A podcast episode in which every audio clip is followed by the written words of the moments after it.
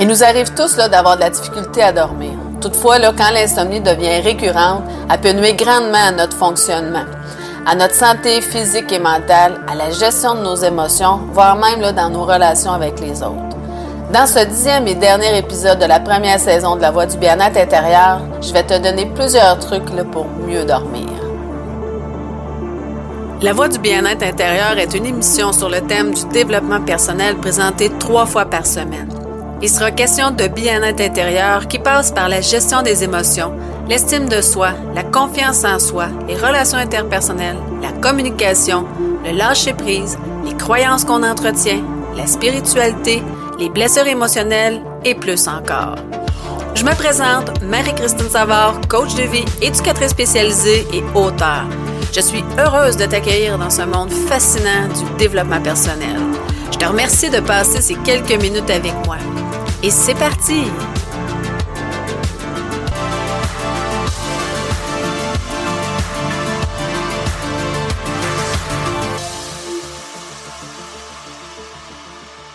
Allô, allô, j'espère que tu vas bien. En tant que personne euh, qui a cette facilité, ou du moins avait de la facilité à se faire vivre de l'anxiété, j'ai eu souvent beaucoup de difficultés à dormir. J'ai même passé là, dans ma pire période plusieurs nuits là, à dormir à peine 2-3 heures. Sauf que quand l'insomnie est trop récurrente, euh, ben, elle peut nuire grandement, là, évidemment, à notre fonctionnement, à notre euh, santé physique et mentale, à la gestion de nos émotions, euh, parce que plus on est fatigué, plus, il devient difficile de gérer ses émotions, et ça peut nuire aussi là, à nos relations là, avec les autres. Alors, j'ai pensé que si ça t'arrive d'avoir de la difficulté à dormir, qu'il pourrait être utile d'avoir des moyens, de développer des trucs pour mieux dormir, pour être à ton plein potentiel, pour être en mesure d'effectuer les tâches de, la journée au travail ou tout simplement pour pouvoir profiter pleinement de tes journées de congé. Bien dormir, ben, ça permet non seulement d'optimiser nos performances mentales, mais aussi euh, de mieux apprendre, apprendre plus efficacement. En général, une personne a besoin d'environ 8 heures de sommeil pour bien fonctionner et pour fonctionner à son plein potentiel. Il y a certaines personnes qui réussissent à fonctionner, euh, malgré le manque de sommeil. Toutefois, la performance, euh, va se voir euh, grandement diminuer, le temps physique que mental. même les machines ont besoin de temps d'arrêt, sinon elles finissent par ne plus fonctionner. Le moteur finit par sauter, comme on dit. Euh, comme l'être humain n'est pas une machine, ben, il est encore plus important de dormir pour refaire le plein. Savais-tu que 14 nuits consécutives de 6 heures de sommeil seulement reviendraient à une nuit blanche? Moi, en tout cas, j'ai été surprise d'apprendre ça. Aussi, il semblerait que trois jours de sommeil plein ne suffiraient même pas à récupérer le sommeil perdu. Aïe aïe. Pas très encourageant ni rassurant pour un insomniaque ou un anxieux. Hein? Les siestes maintenant. Certaines personnes, comme moi, vont faire une sieste. Parfois, même si je dors pas, là, ben, je fais juste euh, m'arrêter et profiter du moment présent. Pour ma part, là, ça me fait le plus grand bien, à condition là, que ce soit pas trop long. Si euh, je fais une sieste qui dure trop longtemps, ben, euh, elle peut devenir nuisible pour qu'une sieste soit efficace, euh, il est important qu'elle dure pas plus que 15-20 minutes. Plus que ça, ben, ça va causer plus de tort que de bien. D'autant plus là, que cette longue sieste là, ben, va nuire grandement à ta nuit de sommeil. Hein. Euh, c'est certain que si tu dors 2-3 heures euh, dans la journée, ben, ça va être difficile de t'endormir quand va venir le temps de te coucher. Il est important aussi de te retenir qu'une sieste, ça ne remplace pas une bonne nuit de sommeil. Ça fait juste t'aider à relaxer, à refaire un peu plus, euh, un petit peu le plein. Maintenant, je te donne 10 trucs pour mieux dormir. Premièrement, la température. Bien, les recherches démontrent que la température de la chambre pour mieux dormir devrait se situer environ entre 15 et 19 degrés Celsius. Pense-y, est-ce que tu dors bien dans une période de canicule? Je suis certaine que non, à moins que tu aies un air climatisé, évidemment. Euh, moi, l'hiver, moi, j'aime bien mettre la température, ajuster la température de ma chambre à 18 degrés. Je trouve que c'est une température ou pour laquelle je dors bien. Mais j'ai une grosse couette là, dans laquelle je m'en mitouffe, qui est super chaude. sinon, il faudrait que je monte un peu la température, là, sinon j'aurais froid et là, je serais plus capable de dormir parce que j'aurais froid. Le deuxième truc, ben, c'est la lumière. Évidemment, ben, il est grandement recommandé de dormir dans un, endroit où il fait clair. Hein. Moi, dès qu'il y a des rayons de soleil le matin, euh, c'est pas long que je suis réveillée. Euh, sinon, ben, tu risques de te faire réveiller justement là, par les rayons de soleil le matin. Aussi, là, pour t'aider, ben, il est préférable de tamiser les lumières au moins deux heures avant d'aller te coucher le soir. Si tu as l'habitude d'aller sur ton téléphone et euh, sur ton ordinateur avant d'aller te coucher, Savais-tu que la lumière bleue, tu celle qui irradie des écrans de téléphone, de tablette, d'ordinateur, elle envoie un message au cerveau euh, comme une image de ciel bleu. Et par le fait même, ben, le message euh, aussi qu'on est en plein jour. Donc, il n'est pas recommandé d'être euh, sur son téléphone avant d'aller dormir, à moins que ton cellulaire ait un filtre de lumière bleue, comme euh, sur euh, mon Samsung Galaxy S20, euh, moi j'ai cette fonction-là qui est toujours activée. Donc j'ai toujours la protection contre la lumière bleue qui est activée sur mon téléphone. Le troisième truc, ben, c'est en lien avec le bruit. Il est préférable pour mieux dormir d'éviter les sons, particulièrement les bruits inconnus.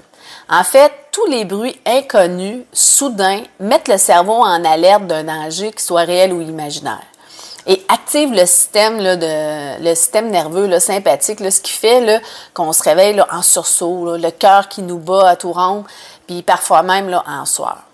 Pour éviter ce désagrément, ben, il y a deux solutions qui s'offrent à toi. Soit tu mets des bouchons, moi je préfère en tout cas de loin de dormir avec des bouchons, soit tu dors avec un bruit de fond.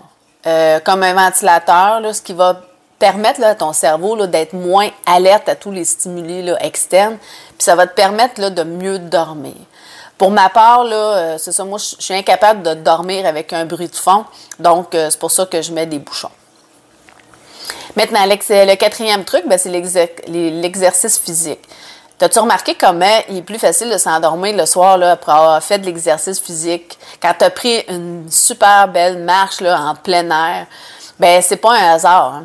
C'est l'exercice physique, là, on le sait, là, ça permet au cœur de sécréter euh, au système, de sécréter de l'endorphine, qui est l'hormone du bien-être. Alors, euh, il permet de mieux gérer le stress, l'anxiété, puis évidemment de mieux dormir. Par contre, il est important de bien choisir euh, son moment de la journée pour faire de l'exercice physique parce que apparemment faire de l'exercice le matin serait le meilleur moyen, le meilleur moment plutôt euh, pour euh, bien partir la journée. En principe, il n'est pas recommandé de faire de l'exercice physique le soir parce que ça éveille les sens. Dans mon cas, euh, j'ai souvent pratiqué des, soirs, des, sports le soir. Moi, je suis une joueuse de volleyball, de badminton. Et c'était toujours le soir, évidemment, parce que dans le jour, la majorité des gens travaillent. Donc, le soir, j'allais jouer au volleyball ou au badminton.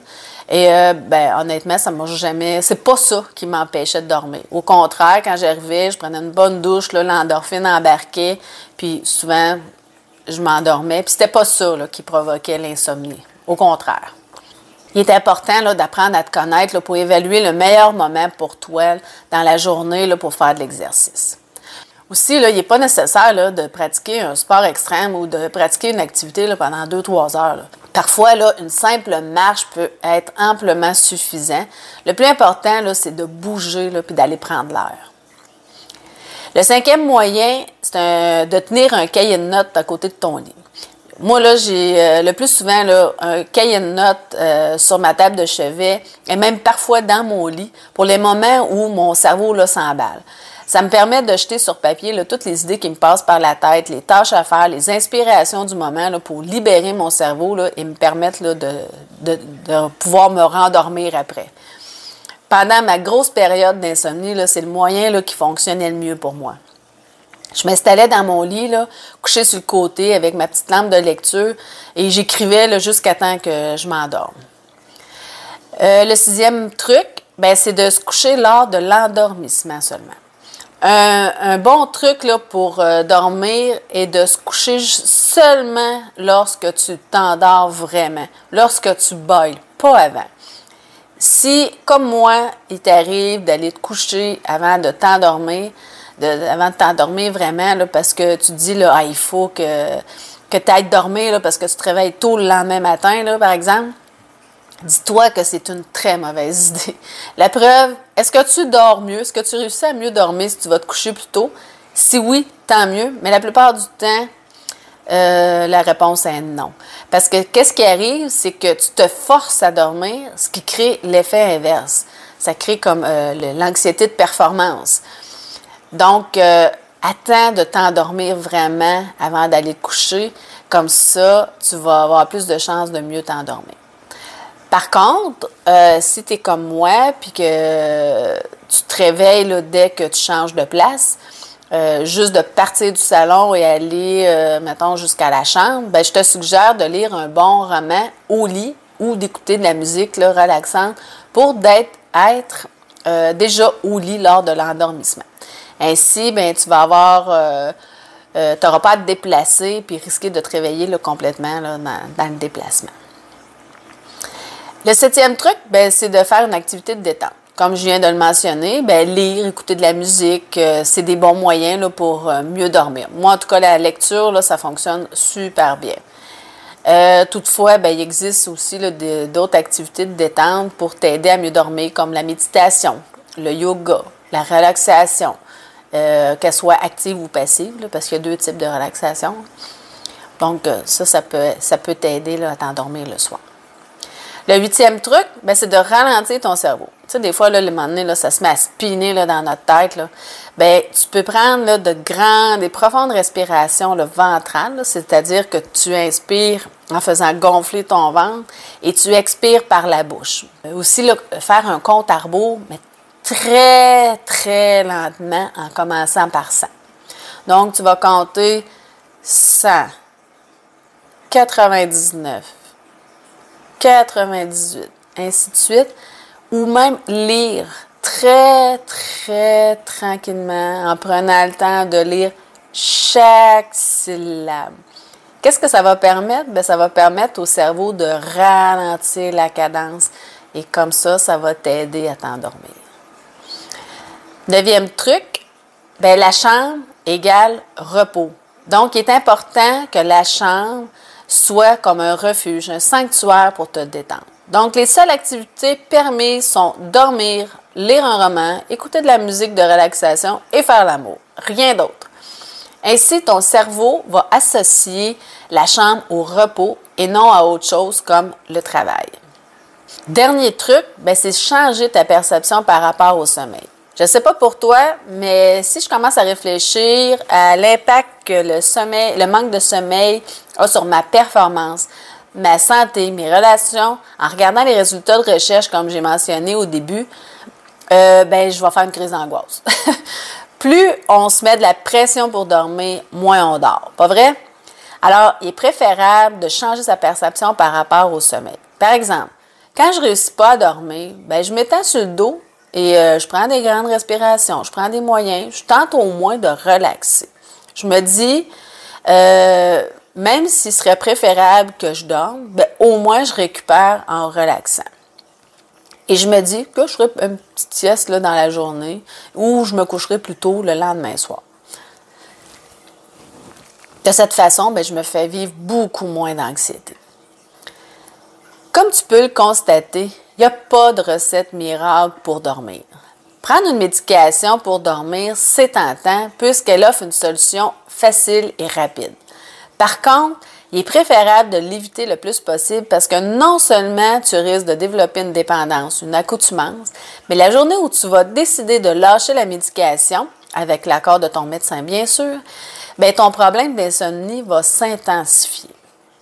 Donc, il existe plusieurs moyens, plusieurs trucs pour arriver à mieux dormir qui sont plus productifs, plus avantageux, plus positifs à long terme que de prendre une médication, comme créer un environnement propice au sommeil, faire de l'exercice physique, faire des activités de relaxation. Il y a aussi euh, certaines tisanes, infusions qui contiennent entre autres la camomille qui aident à dormir. Certaines, euh, certains moyens là, vont fonctionner mieux que d'autres. C'est à toi de trouver les plus efficaces pour toi. C'était le dernier épisode de la première saison de La Voix du bien-être intérieur. On se retrouve dans la deuxième saison euh, de La Voix du bien-être intérieur où je vais te parler des cinq blessures émotionnelles qui sont le rejet, l'abandon, l'humiliation, la trahison et l'injustice. C'est un rendez-vous. En attendant, si toi aussi tu veux te débarrasser de tes croyances limitantes, je t'invite à t'inscrire à une formation que je t'offre gratuitement qui est Comment se débarrasser de ses croyances limitantes.